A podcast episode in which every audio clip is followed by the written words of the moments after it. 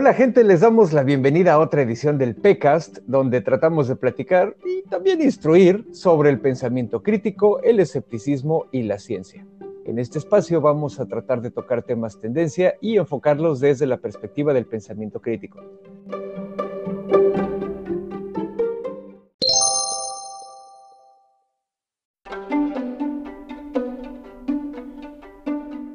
Y bueno, nos presentamos rápidamente. Yo soy Dashnak. Yo soy Clau Borbón. Yo soy Alex Zul, el papazul. Y pues bueno, como saben, aquí somos, pero si bien ñoños y amamos la ciencia. Y no la amamos nada más porque sí, la amamos porque es una disciplina que constantemente mejora la vida humana en todas sus facetas. No se trata nada más de saber cosas solo por saberlas, aunque también eso está chido porque nos da una idea de nuestro lugar en el universo sino también de aplicar todo lo que aprendemos a todas las disciplinas y técnicas de la actividad humana, la ingeniería, la medicina, la tecnología, la psicología, etc.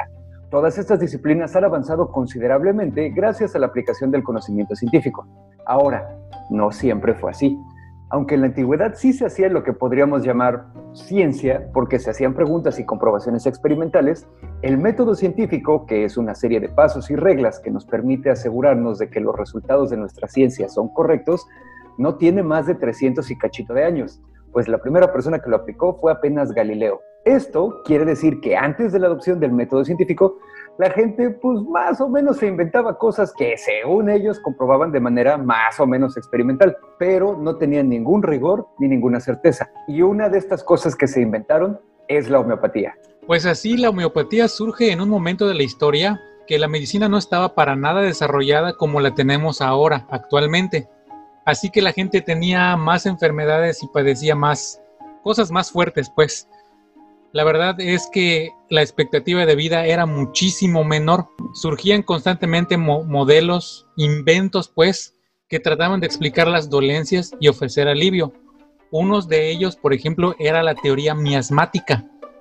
Decía que los humores que estaban en el cuerpo podrían mezclarse o desequilibrarse con aquellos que surgían de olores fétidos o de lugares donde hay materia en descomposición.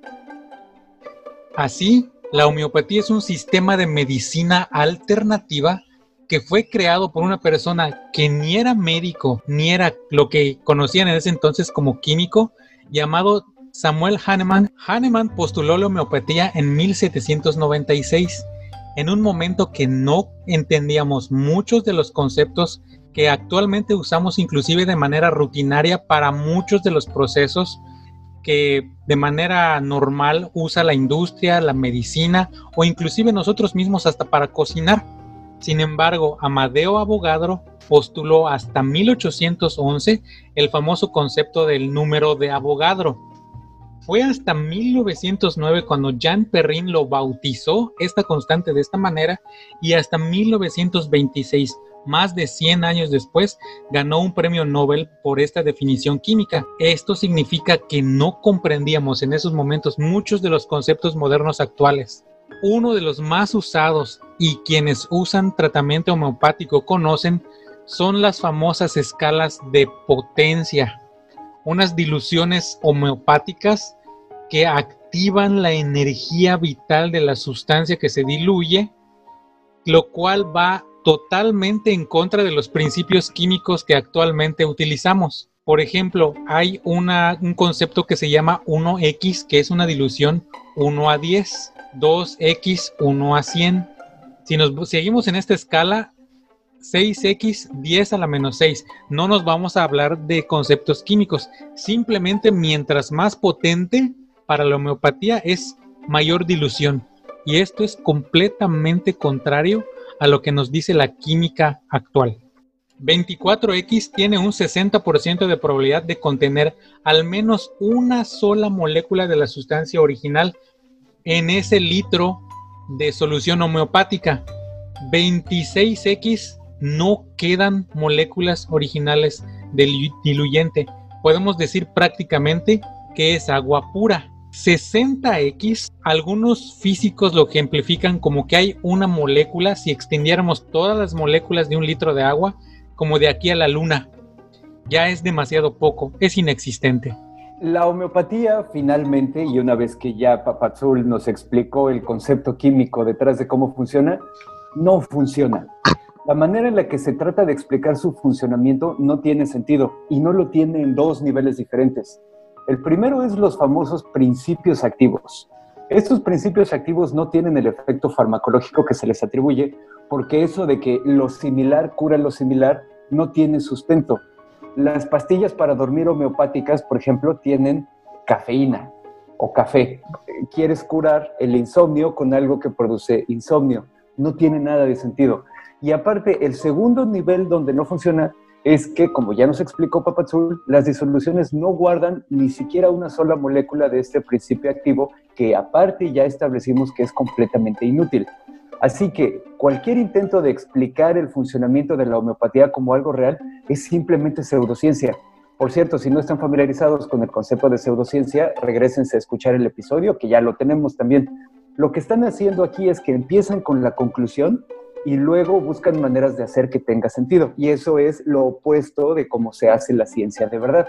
Y se inventan cosas como que el agua tiene memoria o usan la famosa invocación a efectos cuánticos que la gente utiliza para no decir simplemente magia.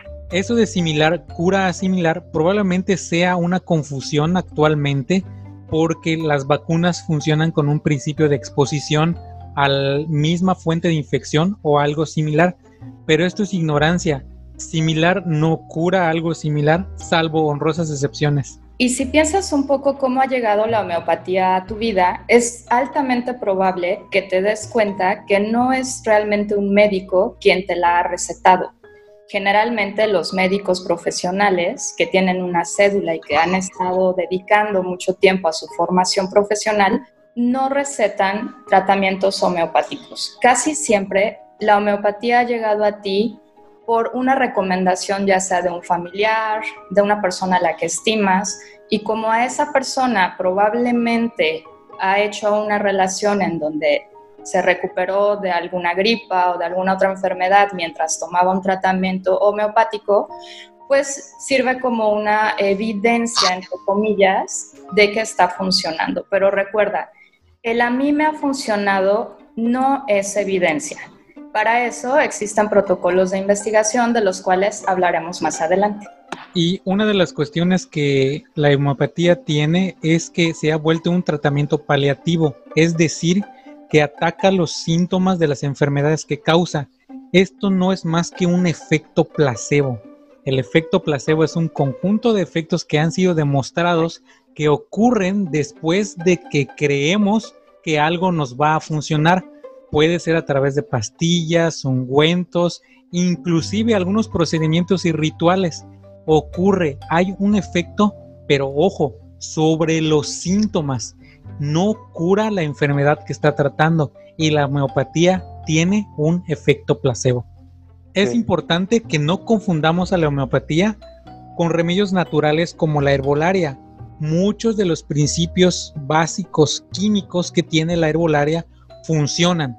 El punto principal es que no se pueden controlar las dosis o en algunos casos sí funcionan, están bien estudiados, inclusive muchos de los medicamentos que actualmente usamos vienen de principios o de métodos de herbolaria que pueden ser tradicionales en algunos casos. Sin embargo, la homeopatía no tiene ningún principio químico.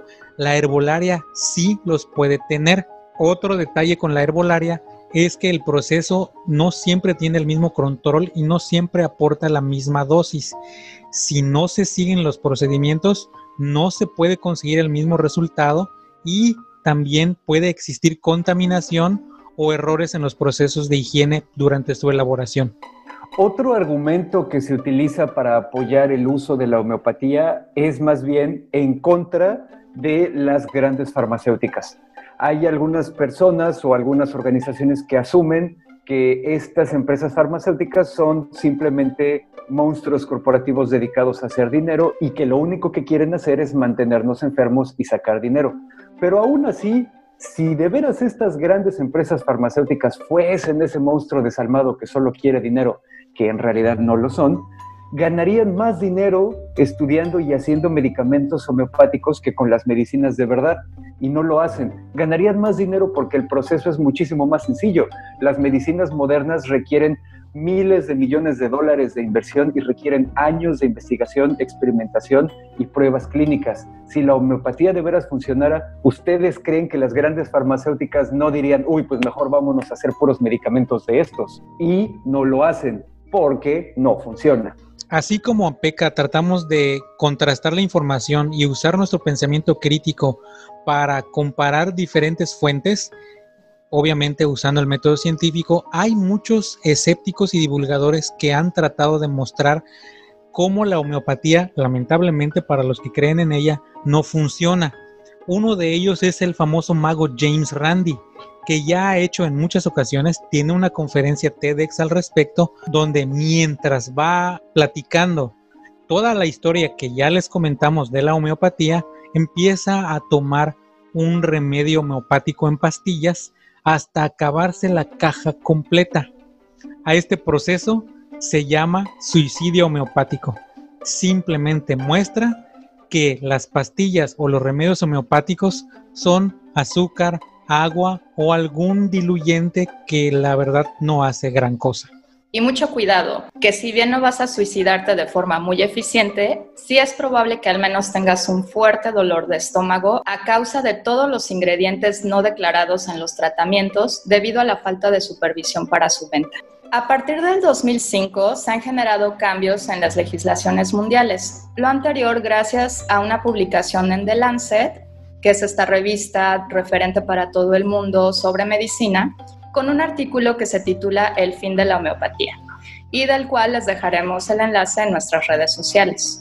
En este artículo se demuestra la ineficiencia de la homeopatía contra la medicina de verdad. Algunos ejemplos de los cambios que podemos ver desde entonces es uno muy cerca en Estados Unidos, desde 2007, se ha agregado una nota en el etiquetado de todos los productos homeopáticos mencionando que no hay evidencia científica que demuestre la utilidad del producto. En Alemania, desde el año pasado, las aseguradoras piden no cubrir gastos médicos con este tipo de pseudociencia incluida en las facturas. En contraposición, en México, actualmente algunas pólizas de seguros de gastos médicos mayores aún te cubren tratamientos homeopáticos siempre y cuando estén prescritos por un médico con cédula profesional, lo cual pocas veces sucede. También desde el 2018, universidades en España y Francia han retirado diferentes másters y materias dentro de otras carreras con el enfoque de la homeopatía. En México tenemos que ser muy cautelosos. La inversión en homeopatía en los últimos años incluye el financiamiento de un hospital nacional. Este dinero pudo haberse utilizado en formar a más especialistas en los padecimientos que hoy y en el futuro aquejan a nuestro país. Por ejemplo, el sobrepeso y todos los padecimientos que de esto derivan. En Cuba, actualmente, el protocolo de protección y lucha contra el COVID-19 incluye medicamentos, entre comillas, homeopáticos. Igualmente para otras 20 enfermedades, incluyendo el dengue, la leptospirosis y la influenza AH1N1. Al final ya establecimos que la homeopatía generalmente llega a ti como una recomendación de boca en boca que te genera confianza.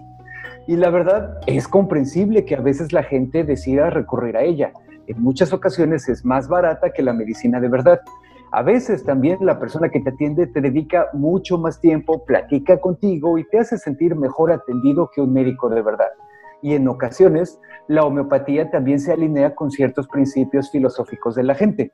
Pero no debemos olvidar que cualquier medicina alternativa es peligrosa porque no se encuentra regulada como los medicamentos de verdad, así que nadie garantiza su seguridad ni efectividad y te puede hacer abandonar tratamientos de verdad para enfermedades peligrosas. Y esto te puede costar mucho sufrimiento o hasta la vida. Mejor ve con un doctor de verdad, tu salud te lo va a agradecer.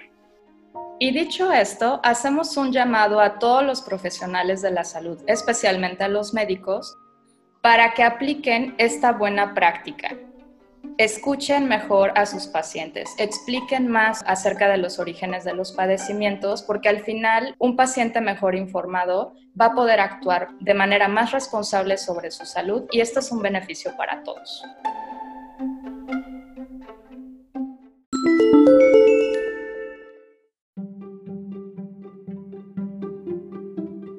Esta fue una edición más del PECAST. Muchísimas gracias por acompañarnos. Y ya saben, se vale mandar dudas, preguntas o aclaraciones mentadas de madre, ¿no? Por favor, a nuestras formas de contacto que son en Twitter, arroba PCancún, en Facebook estamos en Diagonal PCancún, la página es pecancún.org y también tenemos un canal de Telegram que se llama PCancún.